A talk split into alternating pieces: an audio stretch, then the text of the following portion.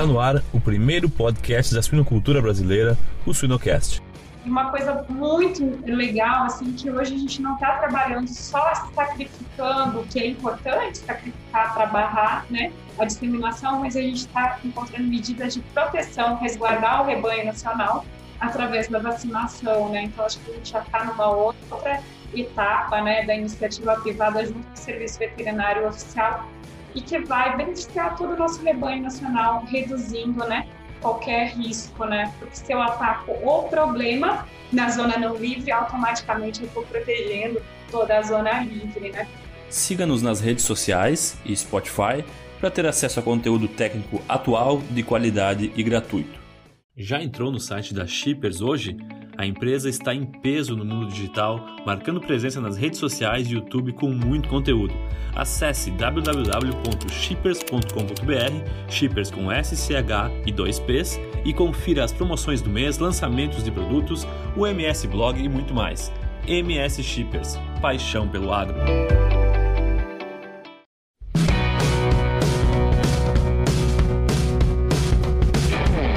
Olá pessoal, eu me chamo Jamil Facim e o Sinocast só é possível através do apoio de empresas inovadoras e que apoiam a educação continuada na suinocultura brasileira. MSD Saúde Animal, EveryPig, Seva, MS Shippers e Vetoquinol. No programa de hoje, a gente tem a honra de receber a doutora Charlie Ludwig, da ABCS. Doutora Charlie, tudo bem? Olá, Jamil, tudo bem? Todos vocês que nos escutam aí, obrigada pelo convite, por estar aí falando de uma enfermidade tão importante, né? É, para nossa suinocultura nacional e mundial também, né? Com certeza. A gente que agradece, doutora Charlie, pelo teu tempo. Eu sei que está não só esse projeto da, da erradicação da, da peste suína clássica, assim como vários outros projetos que vocês conduzem brilhantemente na BCS. Então, muito obrigado por, por pelo teu tempo aqui compartilhar um pouco do que, do que tu sabe conosco. Imagina, um prazer poder compartilhar e se unir a todo o setor aí, porque eu acho que esse é o nosso papel como associação, né? Contribuir para o aprimoramento da suinocultura nacional, né? Então é um prazer da nossa parte poder aí estar tá compartilhando um pouquinho do nosso conhecimento. Joia, que legal, que legal. Doutora Charlie, uh, se tu pudesse te apresentar assim um, um, rápido background desde que tu viu o primeiro suíno na tua vida até estar na, na BCS hoje. Eita, aí é difícil, Jamil. Então, assim, bom, eu sou gaúcha, né? É, eu fiz medicina veterinária na Universidade Federal de Pelotas, segui o meu mestrado doutorado. É, o doutorado eu fiz na Universidade Estadual Paulista, na área de medicina veterinária. E naquele momento ali, já no meu, na minha graduação, eu, eu tive a oportunidade de ir para o oeste, é, ali de Santa Catarina, e trabalhei com pessoas muito especiais que ali em Concórdia, com a Embrapa, na época Sadia, José Vicente Peloso, Expedito Tadeu e tal. Aí comecei a trabalhar muito com a qualidade da carne suína, os efeitos do estresse no manejo pré-abate relacionado à qualidade da carne suína. E posteriormente eu me dediquei muito à área de bem-estar animal, a parte de abate humanitário, nas cadeias, fui trabalhar, já, já passei por diferentes setores, né? Rapidamente assim, trabalhei em ONG, né, na WSPA, no Programa Nacional de Abate Humanitário, né, que era implementar o programa de bem-estar né, na suinocultura, na avicultura e na bovinocultura de corte, é, relacionado ao frigorífico, junto com o Ministério da Agricultura. E aí tem muitos treinamentos por todo o Brasil nessas três cadeias, né, que era um programa muito grande em conjunto com o Ministério da Agricultura. Posteriormente, fui trabalhar no Ministério da Agricultura, fiquei seis anos e pouco, né? E em dois, no final de 2018 eu migrei para a Associação Brasileira de Criadores de Suínos, né? Então fiquei é, de 2014, 13 ali até 2018 no Ministério da Agricultura em Brasília e posteriormente vim trabalhar na ABCS, estou aqui como diretora técnica representando aí os produtores e toda a cadeia podendo aprimorar. Então, passei um pouquinho por tudo, também já dei aula, pós-graduação, graduação, né? Então, acho que conheço um pouquinho de todas as áreas, né? E todo o setor, então, acho que consigo contribuir bastante para o setor. Então, em resumo, seria isso. Que legal, que legal. É, com certeza uma trajetória brilhante. A gente teria tanto assunto para falar, né? Só, só escutando a trajetória daria para fazer vários suinocasts aqui com várias pautas diferentes. Eu sempre gostei muito de trabalhar com educação, né? Desenvolvimento de material, é, material técnico, científico, né? Então, é, normalmente a minha trajetória sempre foi muito ligada a treinamento, capacitação, programas, né? Que possam desenvolver a cadeia, aprimorá-la, né? Então, aqui dentro da BCS eu tenho trabalhado muito também no programa de uso prudente de antibióticos, a PSC, que a gente vai falar hoje, que são uma política pública muito importante para o setor, em outros momentos também a gente está à disposição aí para contribuir em outras áreas também, mas eu sei que hoje você quer falar de PSC, né? É, exatamente, exatamente. É, é um tópico que uh, está nos livros, né? Uma doença que está nos livros, do, no Disease of Swine, no Doenças dos Suínos, mas uh, a gente te chamou aqui justamente para escutar um pouco mais de, da doença em si, porque ela acaba sendo um, um, um, trend topic, né, um hot topic do momento pela, pela campanha que vocês têm conduzido nas zonas não livres do Brasil, né? Mas eu queria que para a gente abrir, assim, tu, tu, nos contasse um pouquinho do o, o que, que é a peste suína clássica, impactos para a suinocultura brasileira, um breve histórico disso. Certo, Jamil. Então, realmente, né, é mais ou menos como a gente via, infelizmente, né, é, que estudei na faculdade, na medicina veterinária, todos nós, né, é, em livros, eu acabei presenciando em 2018, quando eu acompanhei os focos da doença no Ceará, né, logo no primeiro mês que eu ingressei na BCS, então eu acabei indo para o Ceará, e ali em setembro, né, de setembro de 2018, a gente teve notificações, né, na zona não livre, é, de focos da doença, né? E aí a gente teve que sacrificar muitos suínos, né? No Ceará foram mais de 3.500, mais ou menos. É, de lá para cá foram 70, aproximadamente 70 focos e mais de 7 mil suínos eutanasiados, né? Porque a gente tem que conter a disseminação da doença. É uma doença de notificação obrigatória, ou seja, né, uma vez que ela esteja presente, tem que notificar o Serviço Veterinário Oficial, tem que notificar a Organização Mundial de Saúde Animal, a OIE, né? Porque é uma doença que se dissemina rapidamente e não tem tratamento, né? Então, e causa sérios problemas, né, de mortalidade. Então, eu presenciei muito a questão daquelas lesões bem clássicas, né, da peste suína é, clássica causada por um peste vírus, né? E, e aí a gente encontrava os suínos acometidos né, da doença, infectados, e tinha aqueles quadros né, da cianose nas orelhas, as lesões hemorrágicas em diferentes órgãos, é, os sinais de tremor, conjuntivite, leitões muito debilitados, né, febre alta e atáxia, né, em coordenação motora. Então, a gente via aqueles sinais que a gente é, presenciou estudando nos livros, né, naquelas regiões onde tiveram os focos. Serviço Veterinário Oficial rapidamente atuando, né, para conter a disseminação da doença naqueles animais acometidos que apresentavam esses sinais que eu, que eu comentei.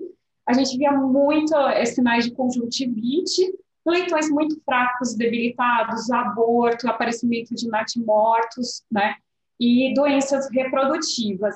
E naquela região, Jamil, era comum a gente ver é, principalmente que ah, os índices de produtividade muito baixos, né? E como era uma suinocultura, é uma suinocultura de subsistência, às vezes o produtor não, não percebe que o vírus pode estar ali circulando e que pode ter esses sinais, e para ele, às vezes, numa suinocultura de subsistência pode ser normal ele ter aborto, mas aí aquele amontoamento de leitões com febre, que eles ficavam bastante amontoados, com tremor, então, foi é, as lesões principais que a gente é, observava é, onde houveram os focos da doença, né?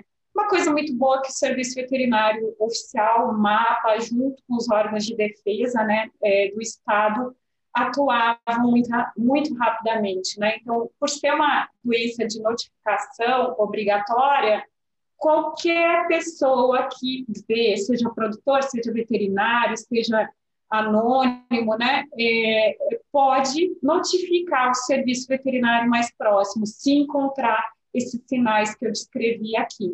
Então, é, porque aí o serviço veterinário vai até o local avaliar se a doença está presente, coletar amostras e principalmente conter a disseminação, né? Porque o que a gente não quer é que a doença se dissemine e que é, contamine, né, diferentes é, propriedades, né? Então foi uma uma das questões que a gente viu, né? Bom, você me perguntou de impactos, né? Então assim, já mil impactos até é um pouco difícil a gente estimar, porque é uma, é uma doença que não tem tratamento. Felizmente tem vacina, então assim a peste suína clássica é diferente da peste suína africana, né? A peste suína africana não tem vacina, não tem tratamento. A peste suína clássica tem. Tem vacina, a vacina funciona bem, mas ela não tem tratamento. Por ser notificação obrigatória, uma vez que tenha animais acometidos, a gente tem que sacrificá-los e tem que eliminar eles, né? Mais uma outra medida é a gente trabalhar vacinação preventiva, né? Então, de impactos, eu diria que a gente tem os impactos diretos, né? Que é aquele produtor perdendo os animais, redução dos índices de produtividade, mortalidade, principalmente de leitegada, aborto, queda de ganho de peso diário, é, nascimento de leitões bastante debilitados, fracos, né? Então, é bem característico. É, impactos que também, isso diretamente para o produtor, porque o suíno fica doente, né? Apresenta, então, se dissemina muito, né? Então, uma mortalidade, morbidade vai depender da estirpe viral que está ali, Custos indiretos, a gente tem, assim, numa intervenção, num saneamento de um foco, se gasta muito, muitos milhões, né? Você tem restrição da área, tem que sacrificar, tem que indenizar esses animais. A gente indenizou junto com a BPA, junto com fundos no Ceará. Gastamos aí, é, assim, no, no Ceará, a gente pode dizer aí que foi cerca mais ou menos, dependendo da dimensão, chega a quase 5 milhões, né? Quando você tem muitos focos numa região envolvida. E envolve muito serviço veterinário social, amostra, sacrifício, serviço, né? É, de terceiros, porque você tem que abrir é, é, regiões para enterrar os animais, né, para conter. Então, todo o foco de uma doença, ele gera muito estresse, envolvimento de muitas equipes, não é para conter a circulação do vírus, né, e barrar. Existe um levantamento que o nosso grupo de trabalho fez, né, e aí representado pela CNA, e o que, que isso representa em termos de custos, né, de impacto para o Brasil, né? Então, a CNA fez uma estimativa de custos e, em média, um foco, assim, um surto na zona não livre custa em média de 5 milhões para controlar, tá? Se eu tiver a presença, por exemplo, né, que depois a gente vai falar um pouquinho, a região livre, né, a zona livre e a zona não livre, que o Brasil está dividido em duas zonas, né? Se a doença chegasse, por exemplo, no Mato Grosso, que é uma região que exporta, né, a gente tem ali é, Lucas, né, várias regiões ali com frigoríficos grandes, né? Se chegasse um foco da doença, né, somente no Mato Grosso, a gente poderia ter um custo estimado de perdas, né, porque fecharia a exportação naquela, naquela região, 22 milhões em média. Num outro cenário, por exemplo, se essa doença chegasse né, na zona livre, e, mas assim, que chegasse até São Paulo, a gente já teria perdas de 1,3 bilhão. E se a doença chegasse até a região aí, né, por exemplo, Rio Grande do Sul, Santa Catarina, o custo estimado, porque aí fecharia toda a exportação, né, porque é uma doença que causa impacto, né, suspensão da exportação, poderia chegar próximo a 5 bilhões de prejuízo para o Brasil, né. Então, realmente é uma doença de muito impacto, e hoje a gente tem o Brasil dividido zona livre e não livre, né, da doença. Da Bahia para baixo, os 16 estados são livres, onde a gente tem exportação, e ali Bahia, Mato Grosso para cima, região norte e nordeste, nós temos a região considerada não livre, onde a gente sabe que há circulação viral, e a gente tem trabalhado muito nessa região né, principalmente saneando, resolvendo os focos via serviço veterinário oficial, e agora voltando à vacinação em, né, no estado de Alagoas como piloto. Legal, não, genial. É, é, é, são informações muito importantes porque, como, como, como eu comentei, né, a gente, uh, uh, por estar, por, pela suinocultura industrial e, e aqui exporta, estar numa zona livre, às vezes acaba sendo um assunto que ele nunca está na, na, na, nas principais páginas, assim, da, dos principais tópicos de pesquisa. Hoje a gente lida com diversas enfermidades importantes, então, mas, mas com esse impacto financeiro, por ser notificação obrigatória e por termos uma grande área nacional que não é livre, dá o, o a total, o total tamanho da importância da peste suína clássica. E eu queria perguntar, Charlie, como, como que estão os outros países uh, que produzem suínos em relação a, a a, a, a PSC, como que eles estão e, e uh, em relação à OIE? Então, Jamil, é bastante variável, né? Assim, a gente tem a peste suína clássica em, é, em alguns locais, como no Brasil. Bom, os locais onde a gente, a gente exporta, né? Onde nós estamos exportando são livres, né? Totalmente livre da doença. É, e aí, como eu falei, a região norte e nordeste é a região onde é considerada não livre. Então, a gente tem, por exemplo, na América Central se encontra, é, na América do Sul, parte da Europa, da Ásia, da África também. Existem várias, é, vários locais que, que, que realmente a doença persiste, né? Na década de 90, a gente teve muitas, é, o aparecimento de focos notificados pela OIE, em 97 na Holanda, 93 a 2000 na Alemanha, na Bélgica também na década de 90 e na Itália. América do Norte e Oceania e Leste Europeu é considerado livre da doença, né? Então a gente tem bastante variabilidade, né? Então assim, é, por exemplo, é, via OIE a gente verifica a Colômbia mesmo, né? Desde 2015 é, teve de, é, determinados focos Hungria, Japão mesmo, nós tivemos um reaparecimento, é, focos também na Rússia, na Letônia, Ucrânia, Coreia do Sul, e, e o aparecimento é, no Brasil, né, de 2018 para cá, a gente já teve 70 focos né, na zona não livre, que envolveu o estado do Ceará, do Piauí e de Alagoas, né, totalizando 70 focos que foram rapidamente resolvidos, saneados e notificados né, frente à Organização Mundial da Saúde Animal. O Japão, né, na mesma data, em 2018, né, notificou realmente é, a, a, reintrodução da doença, o Japão, né, aquela ilha tão, tão pequena, né, e aí o Japão, em 2020, voltou a vacinar, recebeu autorização para voltar a vacinar, e principalmente no Japão, é, teve o ciclo envolvendo é, os suídeos acelvajados, porque a peste suína é, clássica ela comete tanto suíno doméstico quanto os suídeos acelvajados, como os javalis.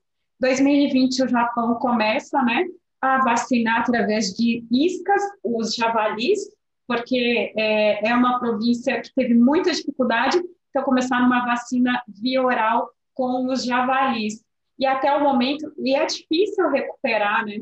Então, o Japão perdeu o status de livre da doença, e para você recuperar o status de livre, você tem que demonstrar, no mínimo 12 meses, que não há circulação do vírus, que você não está vacinando, então é um longo período. Então, o Japão agora é, perdeu é, recentemente, né? Recentemente não, vem, vem lutando aí para tentar conter também a doença, o que fica difícil quando ela acomete é, suídeos acelvajados, né, que aí é, é, difícil.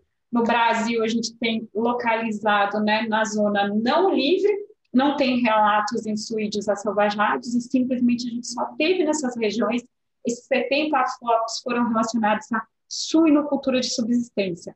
Não chegou em granjas tecnificadas, né, no Ceará, no Piauí, é, em Alagoas, né, somente em pequenas propriedades de subsistência, né? Então, lá é, em Alagoas, a gente tá, voltou com a vacinação. Então, a América do Sul, ela tem também países livres, como a Argentina, o Chile, né, o Paraguai e o Uruguai são considerados livres, né? E, tem, e, e também é, o Peru, a Bolívia vacinam, não são livres, né, mas, mas vacinam, e agora o Brasil é, voltou a vacinar a zona não livre, mas somente tem autorização para começar, é, e, é, esse ano que a gente começou a vacinar no estado é, de Alagoas, tá? Então é bem variável. E Santa Catarina, Rio Grande do Sul e o Paraná tem uma resonificação, então, o Brasil tem duas regiões, a livre e a não livre, e dentro da região livre, você tem uma resonificação. Paraná, Santa Catarina e Rio Grande do Sul compõem um bloco distinto. Então, eles conseguiram o reconhecimento por demonstrar que a vigilância sanitária é diferente, né? nesses, nesses três estados que redobraram né, toda a parte de vigilância, monitoramento, então conseguiram desmembrar do, de todo o bloco né, de zona livre. Então, quer dizer, se a doença chegar ao foco na zona livre, é, Paraná, Santa Catarina e Rio Grande do Sul teria uma condição distinta, não cairia, não haveria suspensão, que também é muito importante também essa resonificação é, para o Brasil. Uhum, uhum. E isso quer dizer, isso quer dizer, Charlie, que, uh, uh, por exemplo, se o Brasil daqui uns anos se tornar um país completamente livre da doença, uh, os estados, como por exemplo da região sul, não teriam nenhum benefício, propriamente dito, de mercado, porque eles conseguem hoje ser dessa região diferente, como tu comentaste, já, já, já tiram proveitos de estar livre, certo? Exatamente, assim, a não ser que chegasse algum risco do foco, né? Claro. De encontrar, porque como é, já há esse benefício, é a, é a região onde é uma grande exportadora, né? Onde mais de 90% das exportações estão concentradas, né? Nesses estados. Então, ela já se beneficia e é muito estratégico, né? Também redobrar a vigilância, o monitoramento, né? Então, se faz os inquéritos epidemiológicos anualmente, é, nesse, né, na zona livre, demonstrando que não tem a circulação do vírus frente à Organização Mundial de Saúde Animal, a OIE. Então, tem todo um controle bem rígido. E Paraná, Santa Catarina e Rio Grande do Sul ainda conseguiram resonificar por ter condições de vigilância, né, e por demonstrar que, que conseguem, né, e já vem há muitos anos demonstrando que não há circulação viral, não se vacina, né, e se redobra a, as questões de monitoramento e vigilância epidemiológica, né. Mas é sempre um risco, né, Jamil, assim, porque a gente tem muito trânsito, né, trânsito Sim. de caminhões que sobe e desce, né? Sendo que não é permitido, né? A gente leva suíno para lá, reposição de material genético, né? Então, cargas vivas podem só sair da zona livre para a zona não livre. Do contrário, não pode descer suíno da zona não livre para a zona livre, né? Porque seria um risco enorme de introdução. Né? Então, esse movimento não pode. Então, pode subir suíno, né? Mas não pode descer. Mas claro que a gente sabe que tem as, essas questões dos riscos né, indiretos. Por exemplo, na Holanda a gente teve situação que envolveu o caminhão, então, assim, redobrar as questões de limpeza, desinfecção, vazio sanitário. Então, os caminhões sempre pode ser é, um, um vínculo e um risco de transmissão também, né? Com certeza, com certeza. E, e, e, e, é interessante porque vocês uh, têm uh, iniciado essa, essa campanha de vacinação, né, o plano piloto de erradicação da peste suína clássica. Uh, vocês começaram no estado de Alagoas, né, Charlie? Uhum.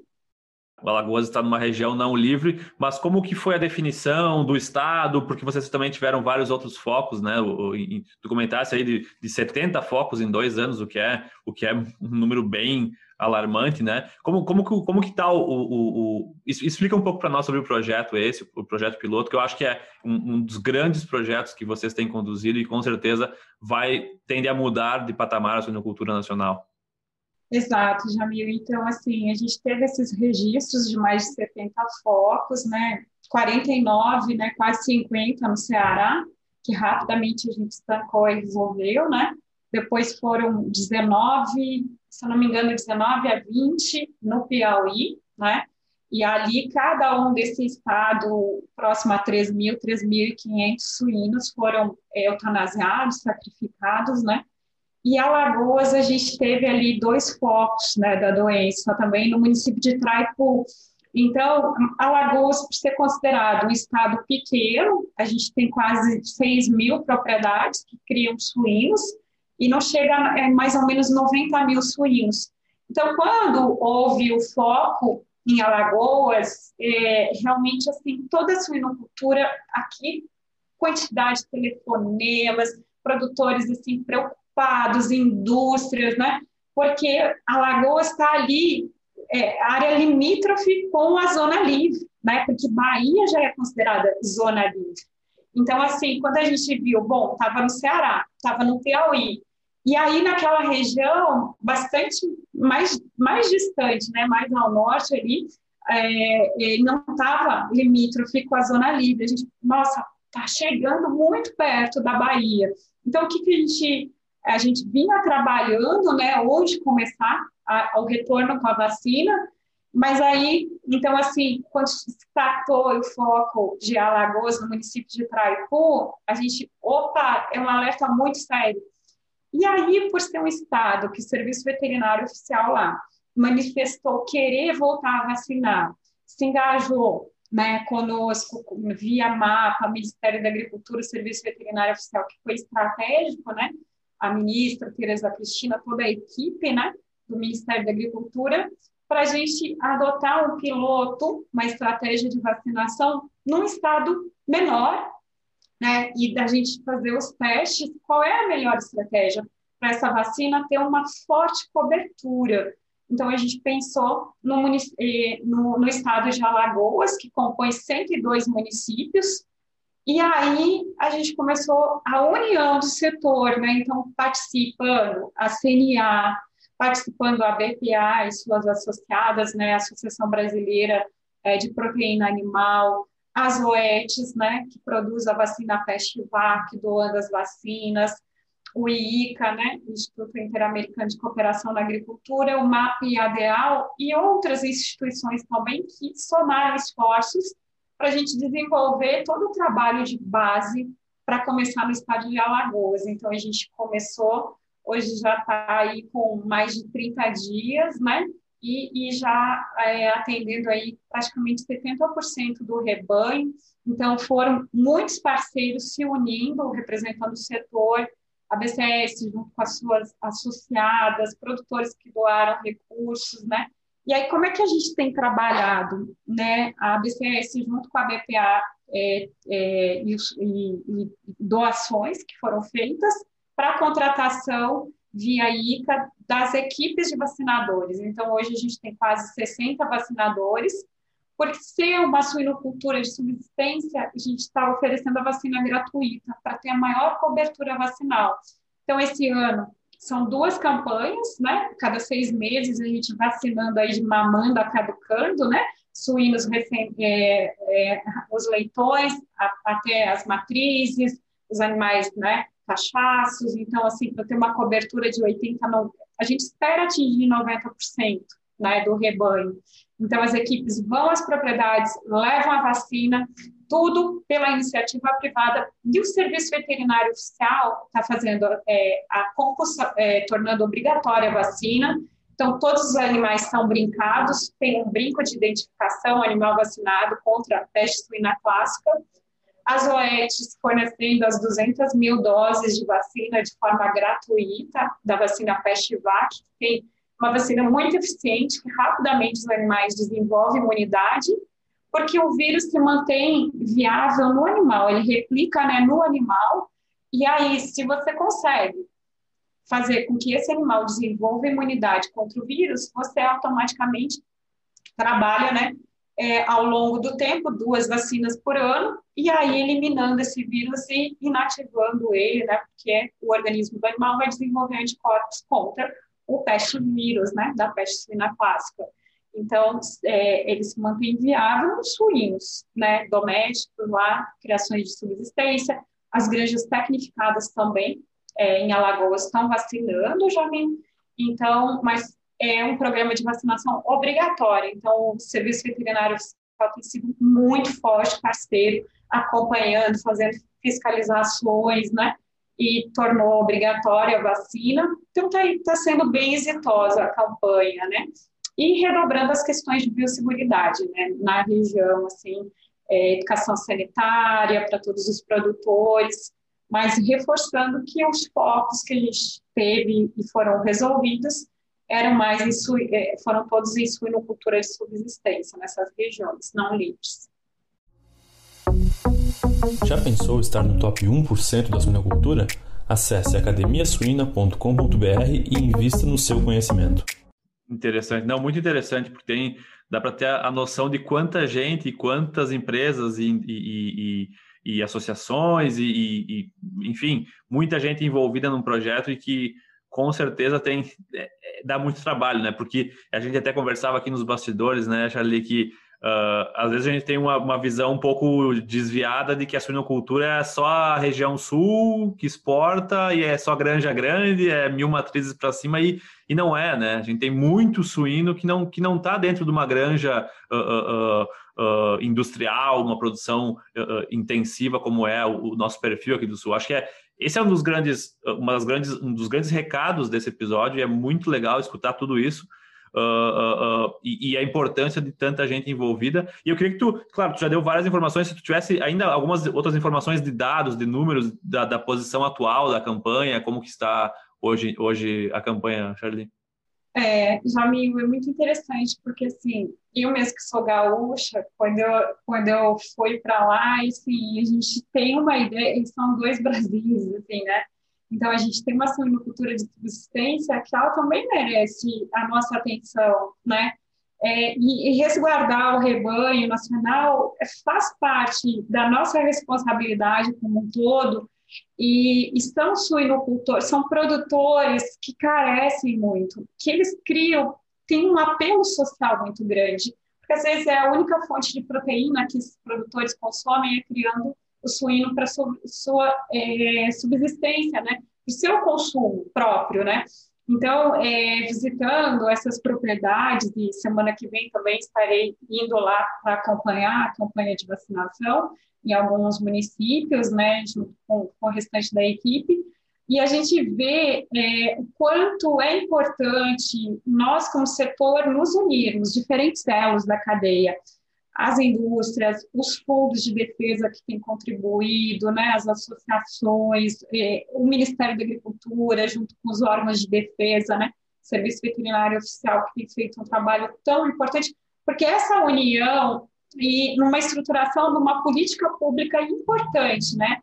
Da gente limpar o rebanho nacional, é, da, tipo, é, eu acho que peste suína clássica não deve fazer parte, né? Mesmo que esteja na zona não livre, é sempre um risco iminente no nosso território, porque o que nos separa são rodovias, são é, estradas, né? Muitas estradas, é, fronteira terrestre, então, é um risco, os caminhões sobem, descem, existe né, muita, muita comercialização de grãos, trânsito de caminhões, então todo caminhão tem que ser limpo, que estar limpo, desinfetado para retornar para a zona livre.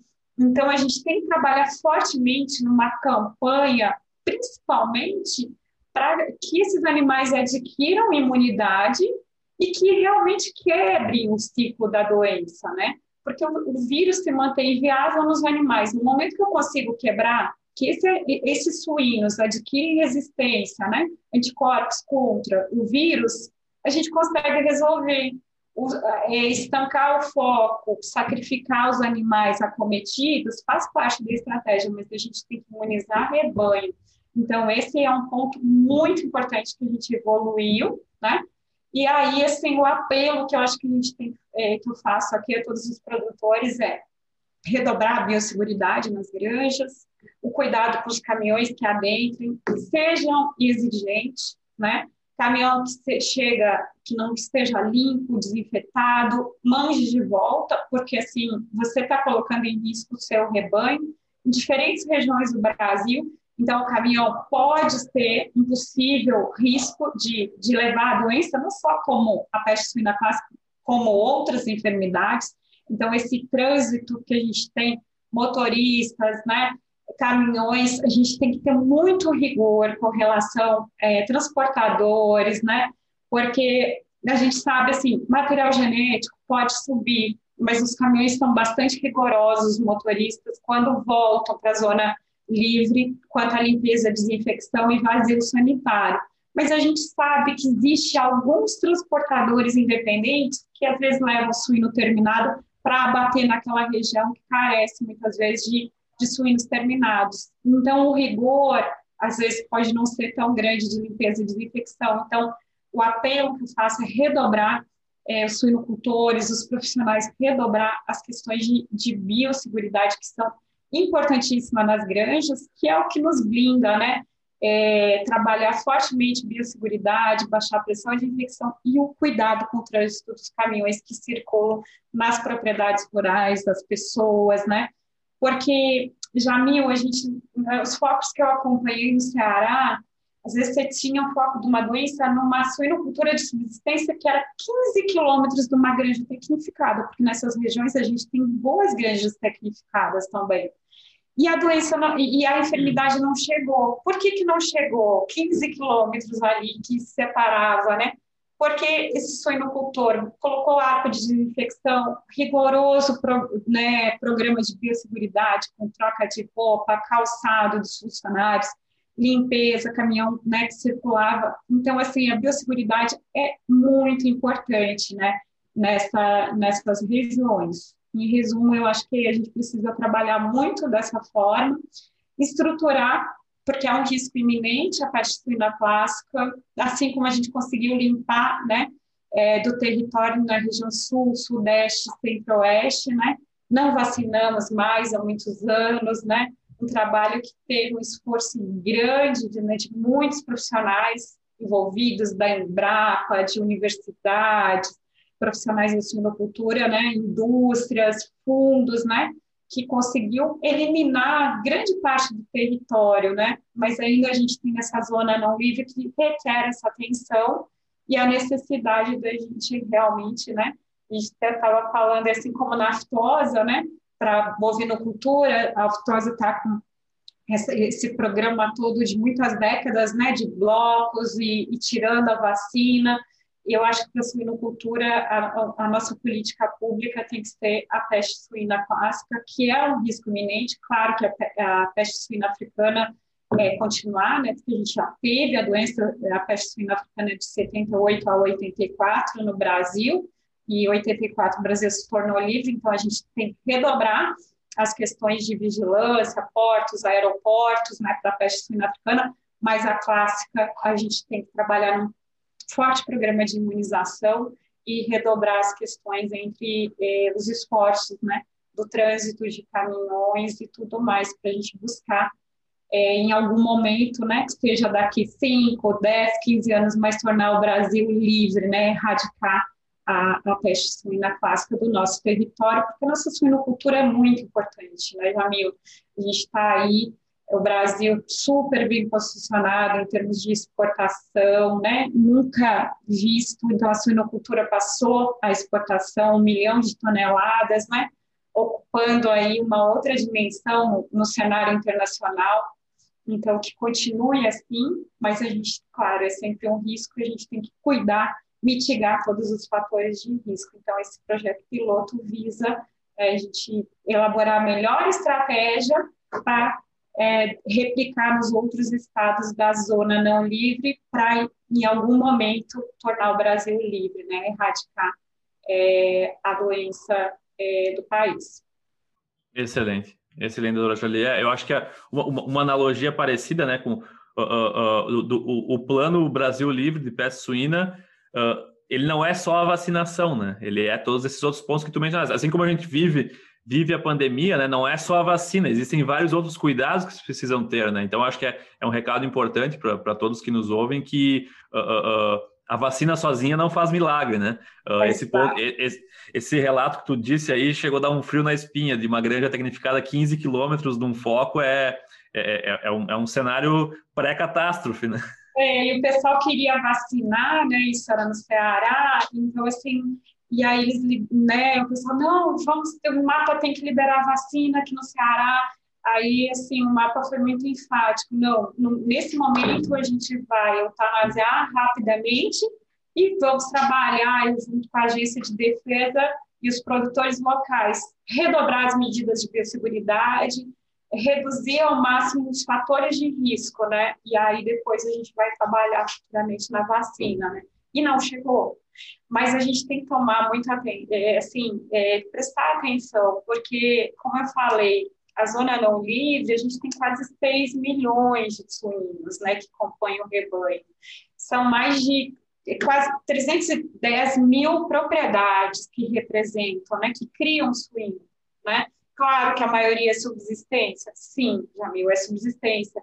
Existe o apelo social, esses suínos lá, eles, eles têm uma comercialização diferenciada e tem a questão da, do consumo, né? Produção para o seu, seu consumo próprio. Então, assim, ajudar, proteger, resguardar, são propriedades muito pequenas. Tem produtores que criam 5, 2, 3, 10, como tem propriedades que têm 3 mil animais, que são tecnificadas, né? Tem granjas que são climatizadas, né? Então, a gente tem, claro, que a grande maioria nessa região é subsistência, né? Dentro desses quase 6 milhões de suínos que representam, né? Esses 11 estados considerados não livres, né? Então, assim, é importante é importante nós termos esse olhar diferenciado, né? Todos auxiliar, é, principalmente profissionais, indústria, produtores, né? Todos os elos da nossa cadeia suinícola para unir esforços, né? Entre a iniciativa privada e o serviço veterinário oficial para a gente conseguir combater e eliminar essa doença do rebanho nacional e resguardar, né? Principalmente as nossas exportações, né? que seja um programa realmente, uma política pública para o aprimoramento da suinocultura é, nacional. Perfeito. Uh, tu, tu, mencionaste, Charlie, uh, qual é o percentual de suínos já vacinados lá no estado do Alagoas? Hoje a gente, é, assim, nosso relato, é, a gente está chegando a, entre 65% e 70% do rebanho. A gente estimava trabalhar numa campanha de 30 dias, né? É, quais as dificuldades que tem atrasado a campanha? Principalmente, Jamil, no momento de pandemia. Então, a gente, nossa, é uma campanha de mobilização no momento de pandemia, então a gente teve muitos percalços de faltar seringa, de faltar luva, porque os vacinadores é como uma campanha para Covid-19, então a gente contou com o apoio mais ou menos de 35 revendas, né, voluntárias que estão é, não ganham nada, né? As UEX têm mandado os caminhões com as vacinas, os lotes, né? Ou via terrestre ou aérea. Então, as vacinas são distribuídas pelo Serviço Veterinário em 35 revendas agropecuárias parceiras que estão colocando lá na refrigeração as vacinas os vacinadores contratados por né, a BCS, a BPA e o IICA vão diariamente, seis, sete horas da manhã, pegam as vacinas e começam a distribuir nas propriedades e aplicar. Então, a gente teve problema de falta de seringa, máscara, então eles levam também educação sanitária em termos de Covid, em termos de educação é, para o produtor rural, né, não só aplicar a vacina, mas explicando, né, é, dos riscos, os produtores têm recebido muito bem, as prefeituras, os municípios, né, se integrando, engajando junto com o Serviço Veterinário Oficial e a iniciativa privada. A gente vacinou hoje quase 70%, né, e é um rebanho de 90 mil suínos. Dificuldade que a gente tem encontrado é principalmente o cadastro os produtores não atualizam seus cadastros. Então, quando a gente tem que buscar essas propriedades, o cadastro está muito desatualizado. Porque todo produtor, né, e aí o outro apelo, né, atualizem sempre seus cadastros, né, porque fica muito mais fácil numa campanha a gente chegar nas propriedades, ou quando tem um foco, né, aquela propriedade está já referenciada. Então, a gente está contando nesses 102 municípios com muito apoio das prefeituras, os nossos vacinadores são muito locais, então eles sabem mais ou menos onde está criando suínos. E hoje a gente já está ali mais ou menos né, com 70% desses 90 mil suínos vacinados, né? Das 6 mil propriedades, a gente está aí numa média de 3.500 propriedades já é, que já foram vacinados, né? Então, 30 dias de campanha, mas eu acho que vai ter que prorrogar por mais 30, pela dificuldade em função dos cadastros estarem bastante desatualizados, né? E a gente imagina que vai conseguir agora essas 70%, 70 já estão tudo georreferenciado, então na segunda fase da campanha vai ser muito mais fácil, que a gente deve voltar a vacinar em novembro, né? E a gente imagina em dois anos, pelo menos, já conseguir ter um resultado muito importante, né? Primeiro ano a vacina é gratuita, no segundo ano aí o produtor vai adquirir essa vacina, né? Pagando é, o custo dela, que é um custo bem baixo, né? A vacina Pestivac, que é uma vacina com, com vírus inativado, né? O vírus, é, o pestivírus inativado, onde as porcas, os leitões, os suínos terminados adquirem imunidade rapidamente. Certo, certo. E, e qual, quais seriam as próximas etapas, Charlie? Tu, tu, tu vê partindo para outro estado? Uh, vão pegar um pouco mais de relatos e dados da campanha para alguns ajustes para outros estados? Como que tu vê o futuro da, do plano de erradicação da peste suína clássica? É, eu acho que sim, agora por exemplo, a gente é um piloto esse ano, né, para ver realmente qual é a cobertura vacinal, assim como a febre aftosa no início, assim, quando começou-se a vacinar o rebanho, né, bovino, ela não tinha uma cobertura alta, mas eu acho que a gente vai ter uma cobertura vacinal bem alta para a peste suína clássica, porque os vacinadores são pagos, né, pelo setor privado, então eles estão remunerados em cima do suíno vacinado, então eles são muito rápidos é, é uma realidade, Jamil, que muitas vezes o vacinador sai de barco, porque o suíno está criado em beira de rio. Então, assim, eles realmente têm feito a diferença, as equipes de vacinação. É, eu imagino que esse ano é uma estratégia piloto para a gente buscar a sustentação financeira é, do, do, projeto para migrar para outros estados, estados principalmente que a gente sabe que, ter, é, que tiveram os focos, como Ceará como o Piauí, né? E que vai ter o apoio, certamente, lá do governador do estado, do Serviço Veterinário Oficial, mas esse ano é um ano bem estratégico para a gente buscar a sustentabilidade financeira, né? Junto ao Ministério da Agricultura, junto às indústrias, os fundos de defesa, se unindo em prol de levar essa campanha para outros estados, e junto com as OETs, também tem sido muito parceira, a BPA, a CNA, a Senar, então, vários órgãos aí para a gente realmente buscar é, a longo prazo tornar o Brasil livre, trabalhando por regiões, porque eu acho que é uma região muito grande, né? A zona não livre, então a gente dividiu ela em três regiões. Como eu te falei, são mais de 310 mil propriedades, quase 6 milhões de suínos, né?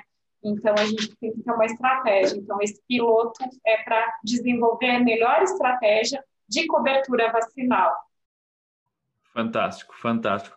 Uh, a suinocultura e, e, todos nós agradecemos o trabalho de vocês, Charlie, porque com certeza é, é, é, um, é, um, é um trabalho de formiguinha para tornarmos um país com, com dimensões uh, uh, continentais livre, né? E com certeza vão ter benefícios muito importantes para os estados da zona, da zona livre atualmente, né? Eu acho que é, esse é o grande recado, né? Está sendo feito um trabalho Uh, tem toda essa questão uh, do apelo social também. Acho que isso é muito importante. Às vezes a gente esquece, né? Como a gente comentava, né? Tu mencionaste aqui nos bastidores que tem famílias que dependem da venda do suíno de subsistência para consumo próprio, como para sobreviver, né? Comprar o material escolar, isso, né? Acho que são esses pontos que, que a gente tem que ter um olhar diferente, né? Não, é, a, gente, a gente não pode ser ter um viés de enxergar que a produção ela é sempre, vai, sempre é industrial, ela não é, né? Inclusive nos países mais desenvolvidos que o Brasil, a suinocultura não é só assim, né?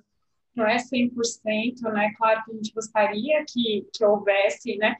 É, que não existe só um padrão, né, que a gente sempre pede ali para trabalhar a educação sanitária nessas regiões, por exemplo, Alagoas, a gente tem uma característica que muitos dos suínos são todos cercados, né, ele pode ser uhum. criado de forma solta, mas cercado, né, que esse suíno não coma lavagem, que ele não vá, é, é, porque o, a transmissão se dá entre os animais, né, principalmente contato oral ou oronasal, né, ou então é, entre o contato entre os animais. Então, se esse animal está no cercado, como a gente falava, um animal enchiqueirado, né?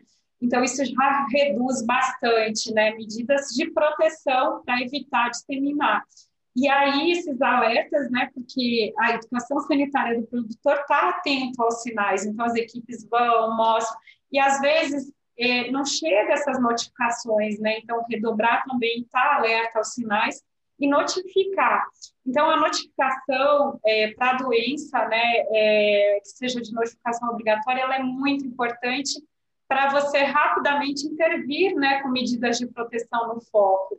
E uma coisa muito legal, assim, que hoje a gente não está trabalhando só sacrificando, que é importante sacrificar para barrar, né, a disseminação, mas a gente está encontrando medidas de proteção, resguardar o rebanho nacional através da vacinação, né? Então acho que a gente já está numa outra etapa, né, da iniciativa privada junto com o serviço veterinário oficial e que vai beneficiar todo o nosso rebanho nacional, reduzindo, né, qualquer risco, né? Porque se eu ataco o problema na zona não livre, automaticamente eu estou protegendo toda a zona livre, né?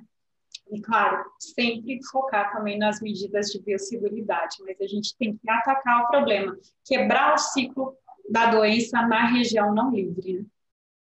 Fantástico, fantástico. Doutora Charlie, muito obrigado mesmo por todas essas informações.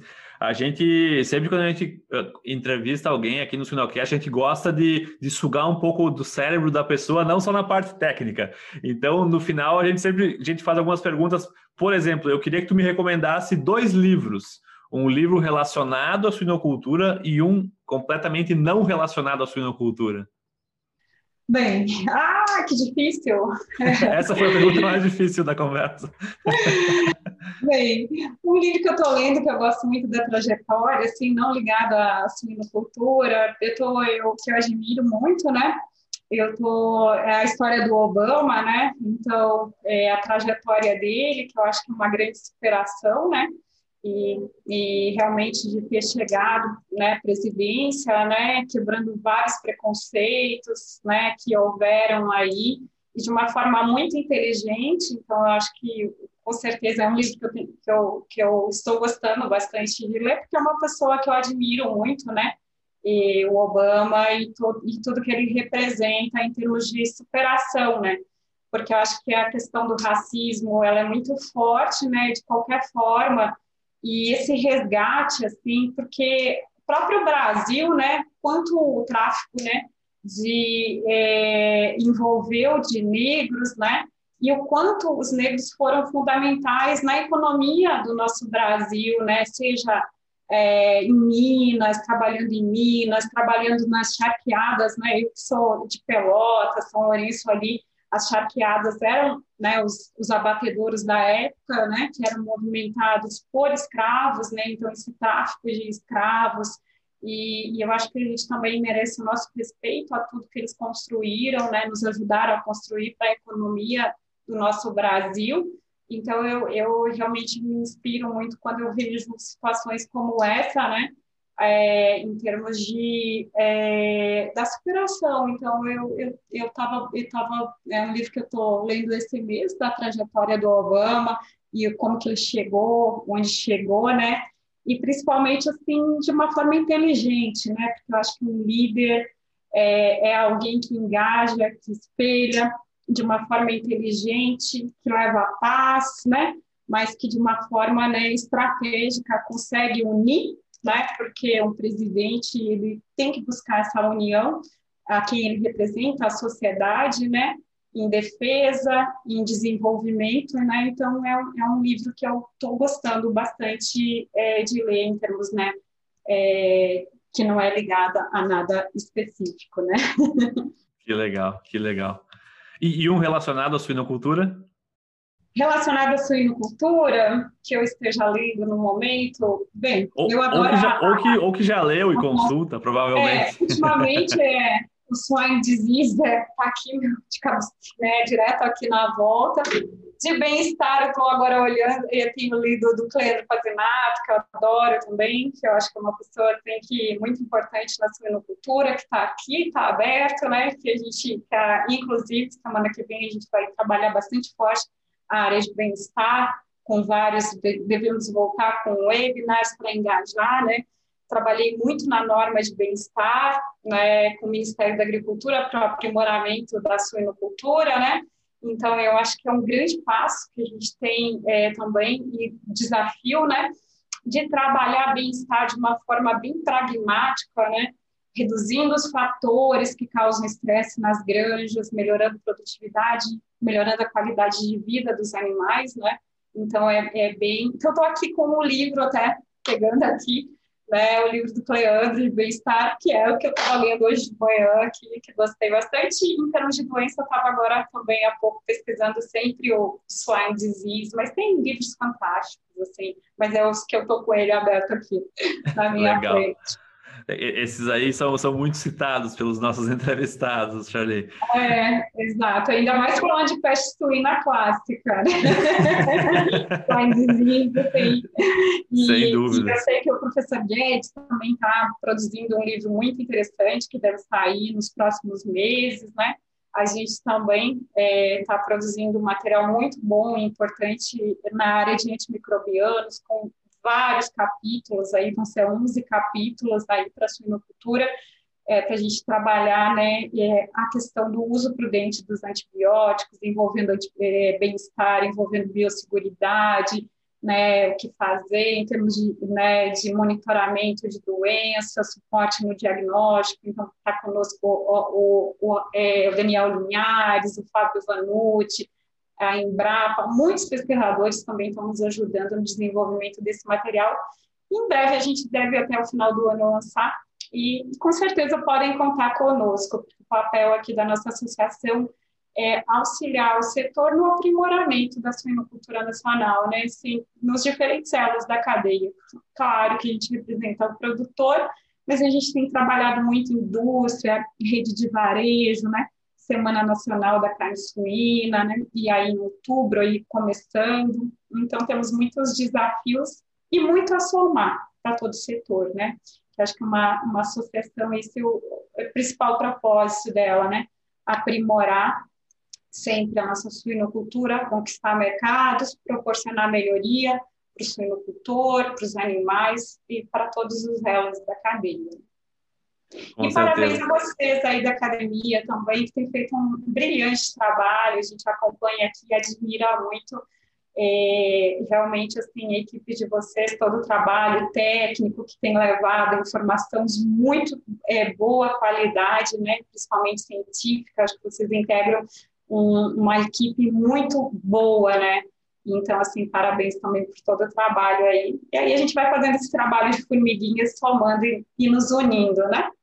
Muito obrigado, Julie. Muito obrigado mesmo pelas palavras. E, e uh, eu estava pensando hoje de manhã na, como, como agradecer né, a, a ti, a, a, ao projeto piloto esse, a, a contribuição que vocês fazem para a suinocultura, porque uh, uh, eu digo que a cada, cada amigo que eu encontro que, que conversa com, de suínos, uh, pergunta sobre suínos, é sempre aquela pergunta sobre carne suína, carne suína, doenças, e, e, e eu acho que a gente tem, a gente tem que andar sempre juntos, né? Nós de dentro do, do, do setor, uh, uh, com informações corretas, informações precisas, sem, sem combater de forma uh, agressiva, mas sim informar, né? E com certeza a gente, a, a suinocultura agradece muito as informações que tu deu nesse podcast conosco, a BCS também, e podem também contar conosco sempre, porque o nosso, a, o nosso objetivo aqui é, é, é, é melhorar a suinocultura através de pessoas mais informadas, com conteúdo atual e relevante. Obrigado mesmo, Charlie, foi um prazer. Obrigado pelo teu tempo. Até mais. Mais Jamil, obrigado, obrigada a toda a equipe, obrigada a vocês que estão nos escutando e vamos somando aí, fazendo a diferença para, nossa, para o aprimoramento da nossa cultura nacional. Um abraço a todos. Até mais, tchau. Tchau, tchau.